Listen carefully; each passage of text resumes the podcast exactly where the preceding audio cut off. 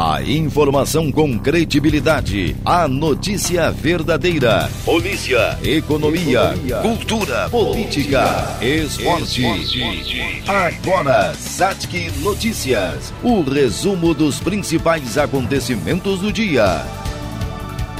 Muito boa noite a você que está nos ouvindo. 21 de novembro de 2022. Está começando mais um Satic Notícias, trazendo as informações em primeira mão. Com trabalhos técnicos de Jean Vieira e a apresentação Eliel Jesus e eu, Maju Berto. E nos destaques dessa segunda-feira, o urologista André Rodrigues nos traz informações de prevenção e cuidados para o câncer de próstata. Secretaria de Saúde de Nova Veneza promove mutirão de próteses dentárias gratuitas.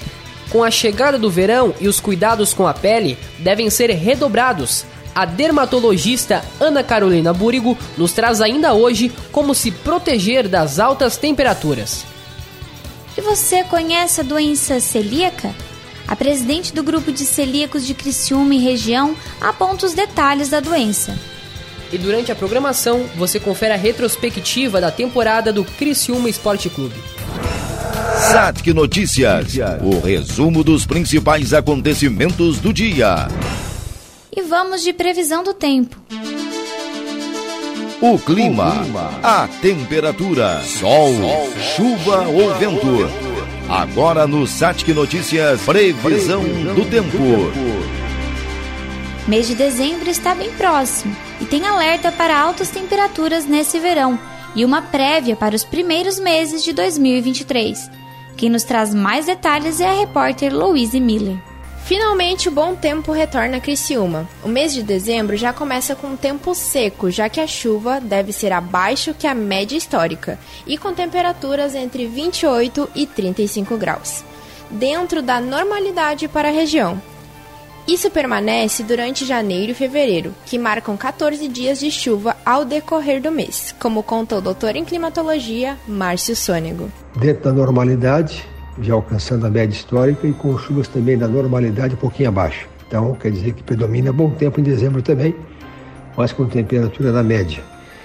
A dezembro, a média histórica para a região de Criciúma e sul do estado é tardes com 30 graus em média e noites com 17 graus e uma chuva acumulada de 160 milímetros, com 14 dias tendo chuva no mês. Sônego ainda alerta que as temperaturas podem chegar facilmente a 40 graus, ainda nos meses de janeiro e fevereiro. Outro fenômeno que volta a ocorrer são as chuvas de verão. As nuvens se formam sem aviso e costumam ser passageiras é, aqueles dias que amanhece com sol, meio da tarde forma aquelas nuvens mais aqui no interior, entre Cristina e o Costão da Serra, aquelas pancadas de verão, e nas, na praia sempre chove menos nessas situações, tá? Muito comum de chover aqui no interior e na praia passar o dia todo sem chuva. Então, para ser um verão bom. Quanto a calor, vamos ter sim aqueles dias quentes, né? Que no verão não é estranho que a temperatura chegue próximo dos 40 graus de vez em quando, e para quem quer pegar uma praia, a água não será tão gelada quanto no ano anterior, já que terá um aumento de meio grau na média histórica do litoral sul catarinense. Em dezembro serão uma média de 23 graus, em janeiro 25 graus e em fevereiro serão 26 graus. Para a site Notícias, repórter Louise Miller. Mês de conscientização masculina em novembro. O diagnóstico de câncer de próstata é mais comum entre homens negros, o Novembro Azul visa alertar o público masculino sobre riscos e fatores. Quem nos traz as informações é a repórter Érica Modolon. Neste mês acontece a campanha do Novembro Azul. O objetivo dessa ação é conscientizar os homens a respeito das doenças masculinas, sendo seu destaque o diagnóstico precoce do câncer de próstata. A doença é o câncer mais comum entre os homens, depois do câncer de pele, atingindo um a cada seis homens. O urologista André Rodrigues comentou sobre quais os principais grupos de riscos e fatores que atuam na prevenção do tumor. Existem alguns homens que têm um risco maior de desenvolver câncer de próstata. Quem são? É, homens negros. Os homens da raça negra têm um risco maior de, de serem acometidos pelo câncer de próstata. Tá? E os homens com histórico familiar. Ah, existe alguma prevenção ao câncer de próstata? O câncer de próstata, ele tem um fator é, esporádico, né? E tem o fator genético. Genético, quando, principalmente na questão da história familiar. De forma geral, a gente sabe que uma condição física adequada, uma atividade física regular e uma alimentação mais regrada tende a ter uma chance menor de ter câncer de próstata. Ainda segundo o urologista, os sintomas começam a aparecer somente em casos mais graves, comprometendo a bexiga, causando sangramentos e dificuldades para urinar. O que atrasa o diagnóstico precoce do câncer de próstata é o fato da doença ser assintomática. É muito importante entender que no estágio inicial o paciente não tem câncer, de, não tem sintoma. Então é totalmente assintomático. Ele urina bem, não tem sangramento, então não tem nenhum sintoma que possamos dizer assim, ó, ah, esse paciente tem câncer de próstata. Quando o homem vai ter algum sintoma relacionado ao câncer de próstata, geralmente a gente já fala de um tumor avançado. O tratamento com o diagnóstico precoce do tumor nas fases iniciais tem a chance de cura de mais de 90%. O acompanhamento deve ser feito a partir de 45 anos. E a partir dos 50 deve ser feito o rastreamento do câncer. Para o que Notícias, repórter Érica Modolon. Ainda falando sobre saúde, você conhece alguém celíaco? É uma doença pouco falada e abordada que é confundida com intolerância ao glúten, por exemplo. O repórter Leonardo Evaristo conversou com a presidente do grupo de celíacos de Criciúma, Fernanda de Oliveira, que fala mais detalhes sobre a doença. Um assunto de pouco conhecimento da sociedade é sobre a doença celíaca, que é uma condição autoimune causada pela intolerância ao glúten, proteína que é encontrada no trigo, aveia, cevada e seus derivados. Porém, a doença celíaca é diferente da intolerância ao glúten. A intolerância ao glúten, ao contrário da doença, não prejudica o intestino delgado e não tem relação com o sistema imunológico. Só desenvolve a doença quem tem o gene dela. E a presidente do grupo de celíacos de Criciúma e região, Fernanda de Oliveira, falou sobre a principal dificuldade encontrada por quem tem a doença. A dificuldade do diagnóstico. As pessoas, é, numa média, né, levam em torno de 10 anos para conseguir chegar no diagnóstico de doença celíaca, porque é uma peregrinação de médico em médico. Isso é óbvio que não se aplica para todo mundo, né? Mas são muitas pessoas com diagnóstico tardio e quando isso acontece, muitas vezes já está com uma inflamação muito grande, às vezes já, já adquiriu uma outra doença autoimune antes. Além de toda a dificuldade encontrada por essas pessoas, ainda há falta de tratamento para a doença. A Fernanda comentou sobre o único tratamento disponível para a doença celíaca.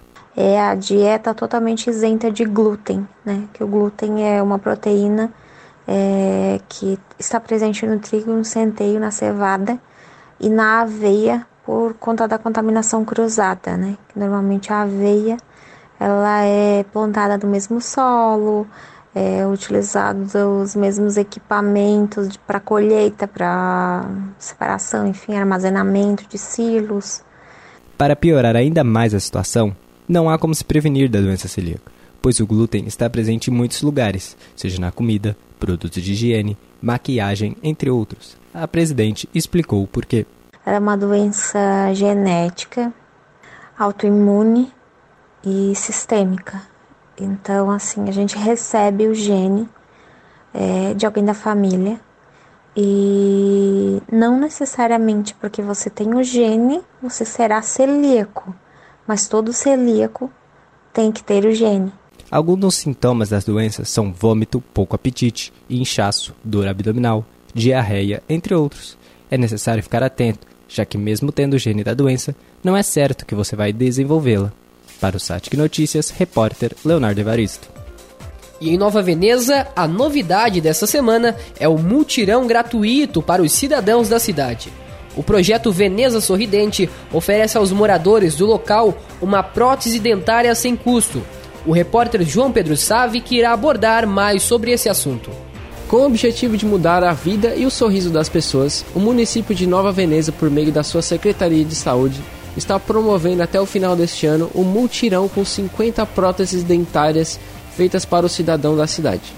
O Veneza Sorridente é um programa oferecido de forma gratuita e os procedimentos serão realizados na unidade básica de saúde do bairro Bortoluzzi. Então, as pessoas é, em situação vulnerável, elas procuram a unidade básica de saúde, onde são avaliadas por um dentista da rede e vendo a necessidade da implantação de uma prótese, eles são encaminhados para assistente social da secretaria, da qual também passa por uma avaliação da assistente social, onde faz um estudo socioeconômico, coleta várias informações e dentro desse boletim, desse levantamento, a gente autoriza via Secretaria Municipal de Saúde para uma, uma empresa especializada em prótese dentária para fazer esse atendimento. O projeto inicia nas unidades básicas do município e depois o paciente é avaliado pela assistente social, que acaba fazendo um estudo socioeconômico para entender a real necessidade do cidadão e autorizar para a continuidade do programa. Depois ainda, quem precisa passa por três etapas até receber as próteses. Para a Rádio Site, João Pedro Sá. Unidade Móvel. No dia 14 de novembro foi o Dia Mundial de Combate à Diabetes, uma doença que vem sendo comum entre os brasileiros devido à obesidade e outros fatores. Quem fala sobre o assunto é o repórter João Pedro Save. No dia 14 de novembro foi comemorar o Dia Mundial da Diabetes. Essa é uma oportunidade de aumentar a conscientização sobre como melhorar sua prevenção diagnóstico e gestão. O Brasil é o sexto país no mundo com mais adultos diabéticos, com cerca de 16 milhões de pessoas com este mal. A estimativa para 2030, segundo os médicos, é a incidência da doença, para mais de 21 milhões de pessoas atingidas. Por isso, existe um dia para lembrar as pessoas de começar a viver com hábitos mais saudáveis para o dia a dia. O envelhecimento da população e o crescente índice de obesidade e do sedentarismo são considerados os principais fatores responsáveis pelo aumento da doença no mundo inteiro. No Brasil, a diabetes tipo 2 é a mais comum, com cerca de 90% das pessoas atingidas. Esse tipo de doença é quando o corpo não faz bom uso da insulina que produz. Para a Satic Notícias, João Pedro Sábio. E para você que não votou nas eleições de 2022, tanto no primeiro turno como no segundo, é necessário estar atento ao prazo de justificativa. Já é possível ser feita de maneira online. A repórter Louise Miller fala mais sobre o assunto. Para o eleitor que não compareceu às urnas no segundo turno das eleições gerais, o prazo para justificar a ausência termina em 60 dias para não ficar em situação irregular junto à Justiça Eleitoral. Quem não vota e não justifica fica com limitações como, por exemplo, ser impedido de emitir documentos de identidade e passaportes. Existem três formas para justificar a ausência nas urnas: por meio do aplicativo e-título pelo sistema Justifica, nos portais da Justiça Eleitoral ou preenchendo um formulário de justificativa eleitoral. Cada justificativa é válida somente para o turno ao qual a pessoa não tenha comparecido. Para o site Que Notícias, repórter Louise Miller. Fique ligado então você que ainda não justificou o seu voto. Mudando de assunto, a Polícia Civil está investigando um acidente envolvendo uma ciclista que foi atropelada no bairro do Caravaggio, em Nova Veneza. O repórter que esteve no local é João Pedro Save. Professora morre atropelada por caminhão durante passeio de bicicleta com a família em Caravaggio, na manhã desse feriado da Proclamação da República. Ela perdeu o controle da bicicleta após a carroceria de um caminhão encostar no guidão. Com isso, ela acabou se desequilibrando, caindo e sendo atropelada pelo veículo. Ela sofreu traumatismo craniano e chegou a receber atendimento do SARASU, que é o Serviço Aeromédico do Sul de Santa Catarina, e do próprio Corpo de Bombeiros. Porém, não resistiu e morreu no local. A Polícia Civil e Científica agora investigam as circunstâncias do acidente. A ciclista foi identificada como Marcela Saquete, que morava há cerca de cinco meses em Nova Veneza. Ela deixou um filho e um marido.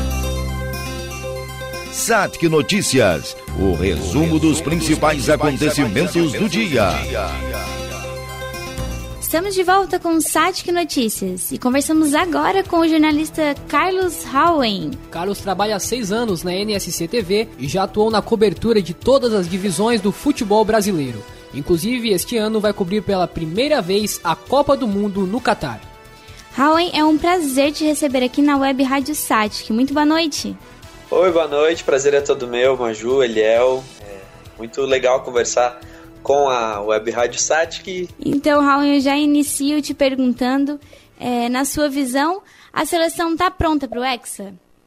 Ah, com toda certeza. Eu acho que o Brasil é muito favorito a ganhar esse Hexa, pelo que o nosso time vem fazendo, pelo que o Tite vem conseguindo colocar em prática na seleção. A gente tem um ataque que, se a gente jogar o colete para cima, quem pegar é, vai estar tá muito bem servido. Vini Júnior jogando demais, o Neymar voltando a jogar muito.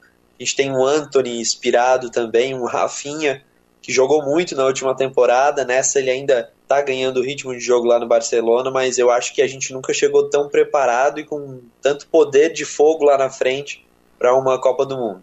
Então, já puxando esse gancho que você falou do ataque aí, para você, qual seria o ataque titular? E Neymar de armador ou na ponta? Eu colocaria o Neymar de armador ali no meio-campo junto com o Paquetá. E aí eu queria ver quem é que marca nessa minha seleção, né? Porque eu não tiraria o Paquetá e também não, não deixaria o Neymar na ponta, porque eu jogaria com o Vini Júnior na esquerda, o Anthony da direita e o Richarlison como centroavante, mas aí tem que ver quem é que vai marcar nesse meu time. Talvez ali o Paquetá jogasse um pouquinho mais recuado, dependendo do adversário, mas para mim o Neymar tem que ser construtor de jogo, que ele está fazendo muito bem no PSG nessa temporada. Eu acho que nas pontas deixa a velocidade e a alegria dos nossos atacantes, que o Anthony está jogando muito, acho que até está na frente do Rafinha, pelo menos no clube dele e o Vini Júnior, que não tem nem o que falar, né? Eu acho que o Vini acaba até tendo mais qualidade hoje do que o Neymar. Óbvio que com a camisa da seleção, o Neymar tem muita experiência e é um líder, mas acho que se botar na ponta do lápis, quem tá jogando mais hoje no Brasil, esse cara é o Vini Júnior. Tá, Carlos, e pra ti, é, como a primeira cobertura de Copa do Mundo, já que é o sonho de todo jornalista, qual é a emoção que você tá sentindo? Então, rapaz, eu acho que agora é só ansiedade por enquanto, porque é, demorou a cair a ficha. Quando caiu, eu soube um pouquinho antes de ter a divulgação oficial e aí eu não podia contar para as pessoas. E só aí já foi algo que me consumiu muito. E agora é aquela situação, né? Eu fico olhando, fico vendo coisas da Copa do Mundo, coisas do Catar, fico vendo o que, que tem perto do hotel como é que funciona, paga em que moeda, que língua que o pessoal fala lá. Então, cara, por enquanto é só ansiedade. Eu espero voltar de lá com uma bagagem gigantesca. Só que por enquanto ainda é muita ansiedade, claro, a felicidade de ter sido escolhido, porque, como você falou, é o sonho de todo jornalista. Eu acho que é o sonho de toda pessoa que gosta de futebol é ver, vivenciar uma Copa do Mundo. Eu podendo estar lá fazendo uma cobertura, é, com toda certeza o auge da minha carreira. E, Raul, o que você espera encontrar lá no Catar durante a cobertura? Muitas histórias, histórias de catarinenses, e é isso que eu vou lá contar. Eu não vou falar de futebol lá no Catar. O futebol a gente deixa para Globo. Futebol as pessoas vão ver com o time da Globo, com o Galvão Bueno, com os nossos comentaristas com Eric Faria, eles vão focar em futebol, campo e bola. Eu vou lá para contar a história dos catarinenses que estão indo para lá. Quem é do sul do estado, quem é do norte do estado, quem é do oeste, quem é da capital, quem é do vale, o que, que eles estão fazendo, como que eles chegaram a essa Copa do Mundo, porque é um investimento muito alto para conseguir assistir essa Copa, principalmente no Catar, que é um país tão diferente, tão pequeno também, né? Até a rede hoteleira é muito menor do que em outros países e é tudo numa cidade só. Então, a gente vai atrás dessas pessoas, que sacrifícios eles fizeram para poder estar tá na Copa, como funciona, é, se tem pessoas com outras histórias e principalmente os costumes do Catar, né, que é um país muito diferente, é uma cultura muito diferente, tem muitas proibições que a gente não tem aqui no Brasil.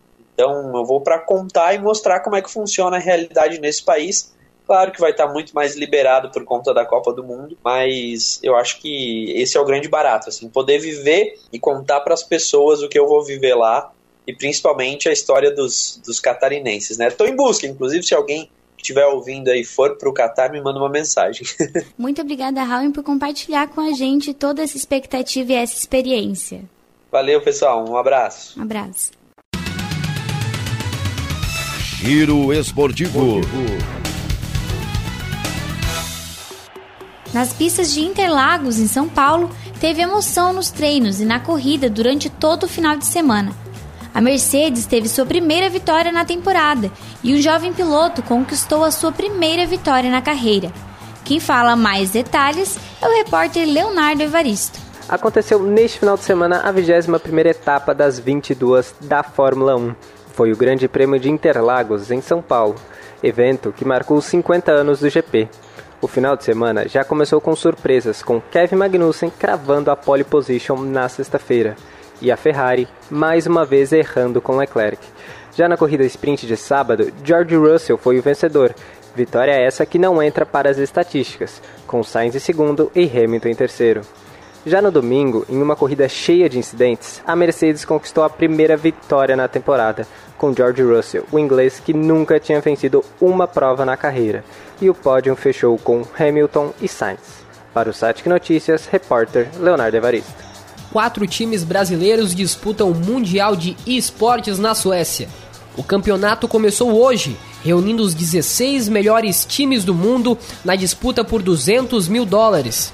O repórter Leonardo Evaristo conversou com o analista da Team Liquid, Marcelo Cunha, para mais informações. Falando agora de esportes de Rainbow Six Siege, está para começar o Six Major Jokopin na Suécia, que reúne os 16 melhores times do mundo. E na nossa região, após a Elite Six, carinhosamente conhecida como a Libertadores do R6, quatro equipes brasileiras conseguiram a classificação. São elas Black Dragons, que depois de muito tempo volta a disputar um campeonato mundial, FaZe Clan, W7M e Team Liquid. O analista da Team Liquid, Marcelo Cunha, falou sobre a diferença de preparação entre um brasileiro e um Major. No caso do Brasileirão, você pode ser mais adaptativo, né? De, de criar ali, entre aspas, num curto prazo e ter tempo de preparação para um jogo, trazer coisas novas que talvez nunca mais sejam re, é, reutilizadas, mas que vão ser usadas ali. E no caso do Major, a preparação é diferente, onde você tem ali um Major, às vezes você fica você, você fica treinando com os melhores times do Tier 1 sem restrição aqui no Brasil, ou você vai para a Europa, que é o nosso caso, a gente fica lá na, em Utrecht, na Holanda. A Team Liquid encara mais um Major com mudança, com a adição de Lorenzo Volpe, o Lagones. O analista da equipe ainda avaliou como a mudança de IGL impacta no time como um todo. A gente está com um IGL novo, que consequentemente está nos fazendo jogar de uma forma diferente. É não muito diferente, mas assim, é, trazendo um pouco mais de criatividade, um pouco mais de coesão. Enfim, querendo ou não, isso muda algumas coisas que são chave. Então, novamente, assim, a grosso modo, é uma experiência nova, sacou? É um Major novo, não é um, um Major... A Team Liquid sempre chega como um dos favoritos para o torneio, e dessa vez não é diferente. Porém, isso sempre tem os dois lados. O analista Cunha comentou como isso pode influenciar durante o campeonato. Vir como favorito para a competição dela é sempre problemático, né? Porque é uma faca de dois gumes. Você tem a questão da confiança, e você tem a questão da pressão também. O problema da confiança é que você vai escalando sua confiança até um ponto onde quanto mais alto você escalou, maior vai ser a queda. E talvez se em algum momento você tropeçar, você não consiga voltar para o ritmo e a queda seja gigante e depois que você cai é muito difícil voltar. O campeonato começa no dia 21 de novembro e tem premiação de 500 mil dólares. Para o Satic Notícias, repórter Leonardo Evaristo. E ainda falando sobre esportes, os repórteres Louise Miller e João Pedro Save trazem um balanço da temporada do Tigre. O Criciúma Esporte Clube encerrou a temporada de 2022 jogando em alto nível na Série B. A sequência de 15 partidas sem derrotas em casa fez com que o Criciúma terminasse na oitava colocação com 56 pontos somados. A última derrota no Heriberto Wilson aconteceu no dia 9 de julho, quando confrontou o Vasco pela 17ª rodada da Série B do Brasileiro. Após o final da Série A do Brasileirão, os rankings de público e renda na temporada foram divulgados pela CBF. O Criciúma ficou entre as 30 maiores médias, em 22º lugar, com média de 8.960 carvoeiros por jogo. O Flamengo lidera o ranking com a média de 44.822 torcedores por jogo.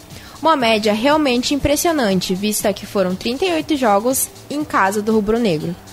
Cruzeiro avança por contratação de Rafael Bilu, ex-jogador do Criciúma. A busca por Bilu é uma aposta da Raposa, depois dele virar xodó da torcida carvoeira. Existe uma conversa adiantada entre o Cruzeiro e o empresário do jogador. Bilu deverá deixar o Criciúma sem necessidade do Cruzeiro aceitar os preços com o Criciúma, pois Bilu terminou seu contrato de forma livre. Aos 21 anos, Rafael Bilu foi revelado no Corinthians e passou pelo América Mineiro, CSA, Mirassol e Juventude. Impossibilitado por lesões do joelho, Bilu nessa temporada fez 21 jogos e marcou um gol pelo Criciúma. A opinião em destaque. Agora é hora dele. Reginaldo Correia, sempre reverente, vem trazendo seu comentário aqui no Jornal Satic. Chega mais. Olá, João. Olá, Luiz. Temporada do Criciúma. Excelente. Eu achava que o Criciúma fosse fazer uma, uma temporada é, muito abaixo. Então, o Criciúma tinha é, objetivos e esses objetivos foram conquistados. A obrigação de voltar para a elite do futebol catarinense, inclusive com o título, conseguiu permanência na Série B, conseguiu em determinado ponto da competição, beliscando até uma Série A. Então, a temporada promete. João, um abraço. Luiz, um abraço. Tamo junto. Unidade Móvel. Mudando de assunto, nossa repórter Érica Modolon está agora na cidade de Maracajá, nos trazendo informações de um acidente de trânsito que acaba de acontecer. Estou aqui em Maracajá, onde teve um acidente envolvendo um motociclista criciumense na BR-101. De acordo com a polícia rodoviária, o condutor da moto de 29 anos teve sua frente cortada por um Honda Civic de sombrio, que tentava acessar um poço de combustível. O motociclista colidiu na porta traseira do veículo e, com o impacto da colisão, sofreu ferimentos graves. A vítima foi socorrida e encaminhada para o Hospital Regional de Araranguá, e os passageiros do carro sofreram lesões leves. As outras pessoas do interior do veículo saíram ilesos. Para a Satic Notícias, repórter Érico Modulon. A pauta de agora é estética, mais especificamente para o verão. A Copa do Mundo pode influenciar na moda e principalmente as tendências das redes sociais. A repórter Érica Modolon nos traz informações com a estilista Lavínia Macari. O verão 2022 começa no dia 21 de dezembro e com a mudança da estação vem a mudança na moda. A estética dos anos 2000 vai se intensificar ainda mais. A cintura baixa, já utilizada na temporada passada, vai continuar forte, sendo mais consumida pelo público jovem. Outra tendência que irá ser novamente repetida é a saia plisada, que antigamente era usada nas escolas. A estilista Lavínia Macari comentou sobre as novas tendências para o verão 2022 e 2023. Os brilhos, os strass aplicados nas peças, as taxas, o paetê, tudo bem colorido, é, com bastante informação. E os outros dois é, pontos é a calça cargo. A calça cargo já tá bombando, tem todas a, todos os magazines de moda. E o terceiro ponto são os coletes. Com a chegada da Copa do Mundo, a tendência do Brasil Core vai se fortalecer. Essa estética consiste em apresentar a essência do país, através de símbolos ou cores nacionais, em roupas e acessórios. O Paulo tá trazendo isso para os looks, inclusive ele ah, tá mostrando uma tendência de isso se expandir com a questão da Copa. E a gente já vê novamente é, abrigos, itens da Adidas, itens que são do, da parte do segmento esportivo num look casual. Uma nova tendência para o verão é o Barbiecore, surgida nas redes sociais, principalmente no TikTok, tem como estética parecer uma Barbie, usando muito rosa e elementos que a boneca sempre traz como o brilho e as estampas clássicas, com tons de rosa. Para o site Notícias, repórter Érico Modulon. Ainda para o verão de 2023, os cuidados da pele devem ter muita atenção, principalmente para os banhistas que aproveitam a praia durante o calor. Os principais cuidados que devem ser tomados é em relação aos raios UV e o uso do protetor solar durante a temporada de veraneio. O verão e as altas temperaturas requerem um cuidado a mais com a pele, já que o risco de ressecamento e aumento da oleosidade crescem nessa época do ano. A alta exposição do sol, o cloro da piscina e o sal do mar são fatores que podem aumentar o ressecamento e o surgimento de manchas e até mesmo queimaduras no rosto. A dermatologista Ana Carolina Burigo Lima explica que o uso do protetor solar deve ser mantido com mais frequência e reaplicado continuamente durante o decorrer do dia. De fato, é manter-se hidratado, é, tentar procurar sombra fresca, evitar o horário de pico na praia, horário de pico de exposição solar, né? E tentar é, ir mais cedo ou mais ao final do dia, é, usar e abusar do protetor solar e das medidas físicas de proteção, que é o chapéu, o óculos, as blusas de proteção solar, é, tentar ficar embaixo do guarda-sol. A dermatologista ainda ressalta a importância do consumo de água que influencia diretamente na hidratação da pele, assim como a hidratação corporal junto aos cremes hidratantes variados. Então, o protetor solar é obrigatório todos os dias, é, tanto na praia ou fora dela. Então, sempre dá preferência por um protetor com fator de proteção acima de 30 e lembrar de reaplicar o protetor. Na praia, é, esse protetor, ele às vezes deve ser reaplicado até de duas em duas horas, a depender se entrou na água, se teve um suor mais excessivo. No banho, os cuidados também precisam ser lembrados, já que com as temperaturas altas é comum que o uso de duchas aumentem durante o dia. De acordo com a doutora, o sabonete pode ser um agente agressor se for usado em excesso, já que pode remover a camada de gordura da pele, que serve como proteção corporal. Para a Satic Notícias, repórter Louise Miller. O Satic Notícias vai ficando por aqui. Agradecemos pela audiência. Até o próximo programa.